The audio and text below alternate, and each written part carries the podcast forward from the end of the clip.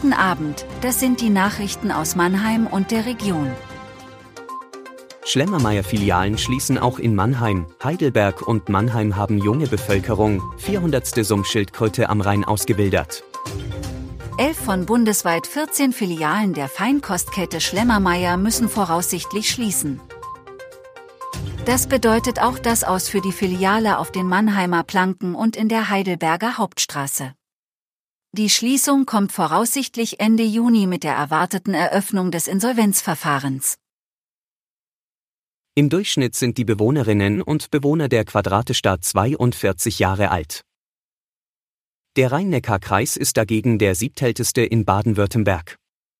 Die Einwohner in Baden-Baden sind mit 47 Jahren am ältesten.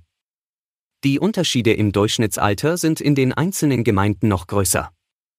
Riedhausen hat die jüngste Bevölkerung mit einem Durchschnittsalter von 38 Jahren, während Ibach die älteste Bevölkerung mit einem Durchschnittsalter von 53,4 Jahren hat. Der Naturschutzbund Rheinland-Pfalz setzt europäische Sumpfschildkröten seit 2008 am Rhein aus. Die Tiere werden im Aquarium aufgepäppelt und dann in geeigneten Altarmen freigelassen. Die Sumpfschildkröten besiedelten einst die Oberrheinebene, sind aber heute fast aus Deutschland verschwunden. Das Projekt bietet optimale Lebensbedingungen für die Tiere. Berthold Wipfler war ein Gründungsmitglied des Jungadler-Projekts und 24 Jahre lang Vorsitzender der Adler Mannheim. Er war auch Präsidiumsmitglied des DEB und finanziell konsolidierte den Verband. Daniel Haupt dankt Wipfler für die jahrzehntelange Zusammenarbeit. Adlerlegende Markus Kuhl erinnert sich an Wipflers Engagement für die Nachwuchsausbildung. DIB-Präsident Peter Merten bezeichnet Wipfler als engagierten Freund, Förderer und Berater des deutschen Eishockeys.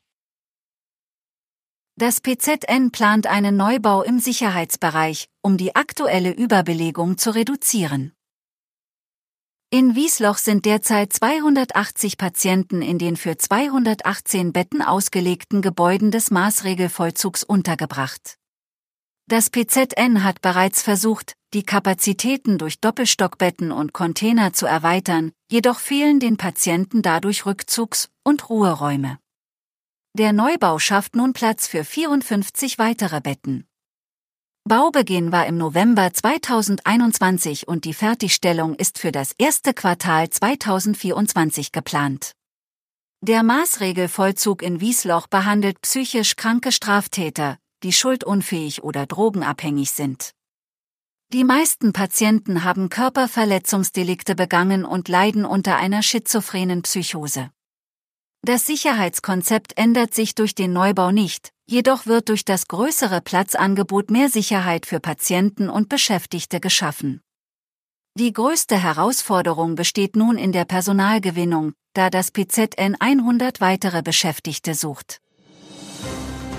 Das war Mannheim Kompakt. Jeden Montag bis Freitag ab 17.30 Uhr auf allen gängigen Podcast-Plattformen.